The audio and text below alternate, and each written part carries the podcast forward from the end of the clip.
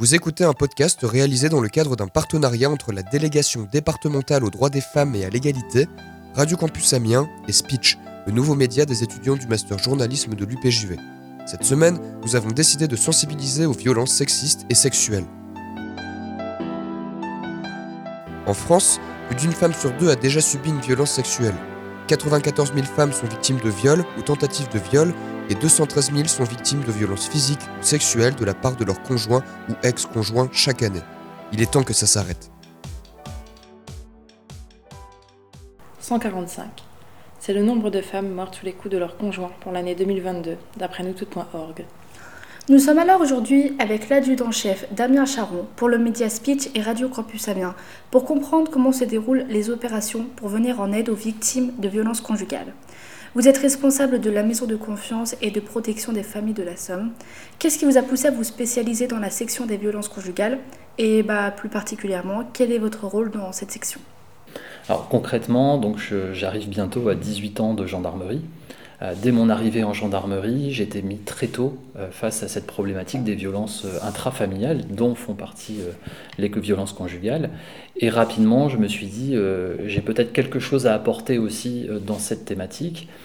Et d'arriver, au moment de mon arrivée en fait dans, dans, ce métier, le fonctionnement actuel dans le département de prise en charge des violences conjugales. Donc je me suis dit c'est une porte ouverte pour intervenir efficacement et c'est pour ça que je me suis engagé dans la lutte contre les violences intrafamiliales aux côtés de mes camarades. Mon rôle euh, concrètement au sein de la maison de confiance et de protection des familles de la Somme, c'est une brigade de prévention et de protection. Alors chaque département a une MCPF ou MPF, M2PF. En fait, chaque département appelle son unité comme elle le souhaite et oriente les missions de sa MCPF ou sa M2PF ou ce que vous voulez en fonction de la problématique qu'elle rencontre. Ici, dans la Somme, on s'est rapidement rendu compte que la problématique était euh, la violence intrafamiliale. Donc, dès le début des années 2000, la maison de confiance et de protection des familles, qui s'appelait autrement avant, mais je vous l'épargne le nom, euh, a pris cette tournure-là d'aller dans les familles dès lors qu'elles rencontraient une difficulté. Alors que ce soit une difficulté euh, suite à des violences conjugales, suite à une fugue de mineurs, suite à des difficultés éducatives, à des logements insalubres, à des tentatives de suicide. Donc, on est vraiment sur euh, différentes thématiques. Et la maison de confiance et de protection des familles de la Somme, elle est composée de sept personnels, sept gendarmes, qui sont sur tout le département dès lors que les camarades de terrain, donc les camarades de terrain, ce sont les gendarmes que vous allez découvrir au bord des routes ou dans les brigades, rencontrent une difficulté avec une famille, quelle qu'elle soit, donc là on parle des violences conjugales, mais euh, la difficulté quelle qu'elle soit, euh, nous la signale via une fiche de liaison, et dès lors que nous avons cette fiche de liaison, nous allons à la rencontre des familles euh, dans une ambiance apaisée, parce que vous imaginez bien que quand les collègues interviennent en pleine nuit ou parfois en pleine journée, c'est un, peu tendu. Donc nous, on intervient vraiment dans une ambiance apaisée pour refaire le point sur la situation, essayer de voir si les mesures judiciaires qui ont été prises sont respectées, parce que parfois on a des contrôles judiciaires euh, dont il faut vraiment s'assurer euh, la, mise en exécution. Euh, on assure aussi l'orientation des personnes parce que parfois il y a peut-être une difficulté économique, il y a peut-être une difficulté euh, d'addictologie. Donc on a vraiment dans notre euh, trousse à outils une multitude de partenaires vers qui nous allons pouvoir orienter les personnes. dans chaque unité, donc chaque gendarmerie du département, on a un référent, un référent violence intrafamiliale. Donc ça, va être en fait nos yeux sur le terrain. Il va pouvoir nous parler des situations comme nous, nous allons pouvoir lui parler de certaines situations. On a aussi les intervenantes sociales gendarmerie. ce sont euh, des assistants sociaux du conseil départemental qui sont prêtés à la gendarmerie. Donc ces assistants sociaux, hein, ces intervenants sociaux vont pouvoir apporter une réponse sociale au problème. Et ensuite, nous avons tous nos partenaires associatifs et institutionnels, donc les associations qui vont pouvoir, par exemple, gérer les hébergements d'urgence, les prises en charge psychologiques, euh, les, euh, les, soins addictologiques, ce genre de choses. Voilà. Donc, euh, quelles sont vos tâches au quotidien Si vous pouviez donner un exemple de journée type, par exemple? Alors, c'est un peu le, la force du métier gendarmerie, c'est qu'on n'a pas vraiment de journée type. Hein. C'est un peu comme dans Playmobil, c'est tous les jours une nouvelle histoire. Quoi. Quand vous vous levez matin, vous ne savez pas ce qui va vous tomber, comme on dit vulgairement, sur le coin du nez, et c'est exactement ce qui arrive à chaque gendarme le matin quand il se lève. Euh, la plupart du temps, ici à la MCPF, le matin, euh, nous partons euh, avec nos situations sous le bras au cœur des familles. Donc, nous arrivons parfois à 8h30 chez les gens, nous toquons, et puis bon, voilà, on découvre la réalité des situations parce que nous ne prévenons pas. Donc, quand nous nous présentons dans les domiciles, on fait vraiment un point de situation claire et nette, sans en toute neutralité, parce qu'en fait, la plupart du temps, on ne connaît pas ces familles. Alors, bien entendu, il y a, cet, aspect-là d'aller au cœur des familles, mais il y a aussi l'aspect prévention, notamment en allant à la rencontre des jeunes, en allant dans des forums publics, euh, en faisant euh, partie euh, parfois d'événements gérés par des associations. Donc vous voyez, je ne peux pas vous en donner. vous dites qu'il y a des fiches de signalement. Qu'est-ce que ça veut dire? Est-ce que quand vous recevez un appel, vous vous déplacez automatiquement sur le terrain pour venir en aide? Ou alors est-ce que ça dépend de la gravité et aussi comment vous mesurez le niveau de, de, gravité? Mmh euh, Dès lors qu'une victime, parce qu'on va parler de victime, euh, va composer le 17, euh, si elle se trouve en zone gendarmerie, son appel va être dirigé vers le centre opérationnel de la gendarmerie qui est situé à Amiens. Concrètement, c'est quoi? C'est une plateforme téléphonique où vous avez 3, 4, voire 5 gendarmes qui reçoivent les appels. Dès lors que l'opérateur qui est formé aux violences intrafamiliales reçoit l'appel, va pouvoir, par le biais de certaines questions, évaluer la sensibilité de la situation. Mais les consignes de nos chefs sont claires en matière de violence conjugale. Dès lors qu'il y a un fait de violence conjugale qui est signalé, qu'il soit minime ou euh, parfois euh, dans une ambiance vraiment très dégradée, une patrouille de gendarmerie sera envoyée. Et euh, nous arrivons vraiment dans le dernier maillon de la chaîne de l'accompagnement et afin d'éviter la réitération justement des appels, des infractions et puis des comportements déviants qui auraient pu être constatés dans le, dans le passé. Euh, donc maintenant, au moment de l'intervention, euh, comment tout ceci se, va se dérouler? Donc euh, le nombre de gendarmes qui vont se déplacer, hmm. mais aussi les différentes consignes à respecter pour le bon déroulement de l'opération. La, plupart du temps, les, les faits de violence intrafamiliale et les faits de violence conjugale interviennent le soir, la nuit. donc les gendarmes sont minimum trois. Voilà, son minimum 3, en sachant que euh, les renforts sont possibles. Il y a toujours des patrouilles sur roue dans tout le département. Donc au niveau du centre opérationnel que je vous évoquais tout à l'heure, ils ont concrètement une, une carte de géolocalisation des véhicules et arriveront à orienter des patrouilles pour venir en aide aux camarades éventuellement en difficulté.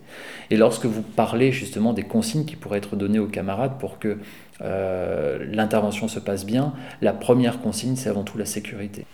Et comment ça se passe une fois arrivé sur le terrain? Comment vous arrivez à, gérer la situation, si j'ai envie de dire, et, euh, comment se passe l'opération pour vraiment venir en aide mmh. à la victime? Est-ce que vous avez déjà été confronté à une situation compliquée? Euh, Concrètement, quand on arrive sur une intervention, la première chose à faire, c'est de euh, comprendre ce qu'il se passe. vous imaginez, on intervient dans des ambiances dégradées, c'est ce que je disais tout à l'heure, où parfois il y a des cris, il y a des enfants, il y a du sang. Enfin, vous voyez, voilà, je vous dresse peut-être un tableau très noir, mais c'est la réalité de ce qu'on appelle nous le terrain.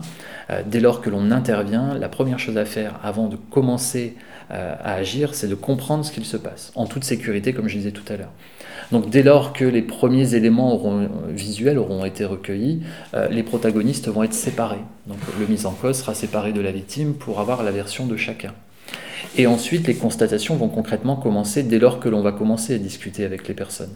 Euh, bah, peut-être que le mis en cause est fortement alcoolisé, peut-être qu'il avait une arme à la main lorsque l'on est arrivé, euh, peut-être que la maison est retournée, peut-être que la victime présente déjà des hématomes, peut-être que les enfants sont prostrés dans un coin de la maison, ou au contraire sont complètement euh, normaux face à la situation parce qu'ils ont tellement l'habitude de voir ça par exemple. Donc vous voyez, chaque situation est vraiment différente, mais l'enquêteur, le gendarme intervenant qui va arriver sur les lieux va se saisir de tout ce qu'il se passe pour évaluer la situation. Dans le but, et ça c'est réellement le but de chaque intervention en gendarmerie, c'est de protéger la population, que ce soit le mis en cause de lui-même, parce qu'un mis en cause peut être virulent envers lui-même, aussi bien envers la victime ou les autres personnes présentes, et protéger aussi euh, la victime. Et euh, vous voyez, quand on parlait de l'intervention de la maison de confiance et de protection des familles tout à l'heure, euh, notre unité sert également à ça, c'est réexpliquer. Voilà, on va réexpliquer la loi, on va réexpliquer pourquoi les collègues sont intervenus. Pourquoi, par exemple, un truc tout bête, hein, ça peut arriver, parfois les gens nous disent Oui, mais pourquoi les gendarmes sont rentrés avec une arme à la main? Mais oui, que ça peut être choquant pour les gens, mais on leur explique, ben, y avait un danger potentiel parce qu'on savait que monsieur était armé dans la maison. Est-ce que vous avez euh, une opération qui vous a marqué au cours de votre carrière? Alors euh, oui, en fait, ce sont des personnes qui vont vous marquer dans une carrière. C'est vrai que vous croisez des gens qui vont vous marquer, euh, et puis ensuite bah, l'histoire va, marquer aussi. Euh, là, si je pouvais, en ce moment, là, si vous me parlez de ça, moi je pense, alors on est loin de la situation de violence conjugale comme on pourrait l'entendre. c'est un couple, un couple d'octogénaires qui, est en retraite hein, dans une petite campagne, enfin petite, dans un petit village, voilà. Et en fait, le couple ne se supporte plus. Et lorsque vous rendez à domicile, vous vous rendez compte que ces gens ont travaillé toute leur vie, mais vraiment toute leur vie. Ils ont une magnifique maison, mais ils ne s'entendent plus. Et en fait, ils se sont isolés de tout le monde. Et euh, quelque chose qui m'a choqué dans ce que la dame a, dit avant qu'on parte, elle me dit, vous savez, maintenant, il ne me reste plus qu'à attendre la mort voilà, vous dites, bah, cette personne a travaillé toute sa vie et au final, vous voyez euh, ce qu'elle attend. C'est pas une, une, de mes interventions les plus choquantes parce qu'il y en aurait d'autres. Hein, un père de famille qui décide de se tuer avec ses enfants. Euh, il y en a plein dans une carrière qui marche. Quand on parle de violence conjugale, on parle aussi de féminicide et donc de récidive. Mmh. Euh, comment on peut aussi expliquer le fait qu'il y ait des féminicides en raison du fait que la, la victime n'a jamais été la victime n'a jamais été euh, secourue euh, à temps. Hmm. Parfois, on entend des cas euh, que la femme a, déjà signalé plusieurs fois hmm. une, bah, sa situation et elle n'a jamais été secourue. Comment, comment on peut expliquer ça? Tout est mis en place, mais sincèrement, tout est mis en place pour éviter la réitération des infractions. Je vous parlais, donc vous voyez, la gendarmerie mise même sur une unité particulière, la maison de confiance et de protection des familles, pour s'assurer que tout se passe bien après la judiciarisation. Euh, il y a toutes les associations qui sont là aussi en soutien. Mais dès lors qu'une victime fait le choix de retourner voir son ancien bourreau, euh, malheureusement, on ne peut pas faire grand-chose. Après, euh, derrière votre question, je, sens et j'entends, j'entends que parfois on entend dire oui, mais la justice, elle n'a pas fait son travail, etc. je ne suis pas juge, voilà, mais je sais, parce qu'on fait partie des commissions euh, violence intrafamiliale et autres, qu'il euh, y a la loi et que euh, la loi doit, doit, être respectée, mais aussi les juges font aussi en fonction de la loi. Et il y a des choses qui ne peuvent pas être faites. Eh bien, merci pour toutes ces informations. La citation de Kofi Annan, ancien secrétaire général des Nations Unies, conclut ce podcast. La violence à l'égard des femmes est peut-être la violation des droits de l'homme la plus honteuse et peut-être la plus répandue. N'oubliez pas que si vous êtes victime de violences conjugales ou intrafamiliales, plusieurs numéros sont à votre disposition. Vous pouvez composer le 3919, le 3018 ou plus généralement le 17. Vous n'êtes pas seul.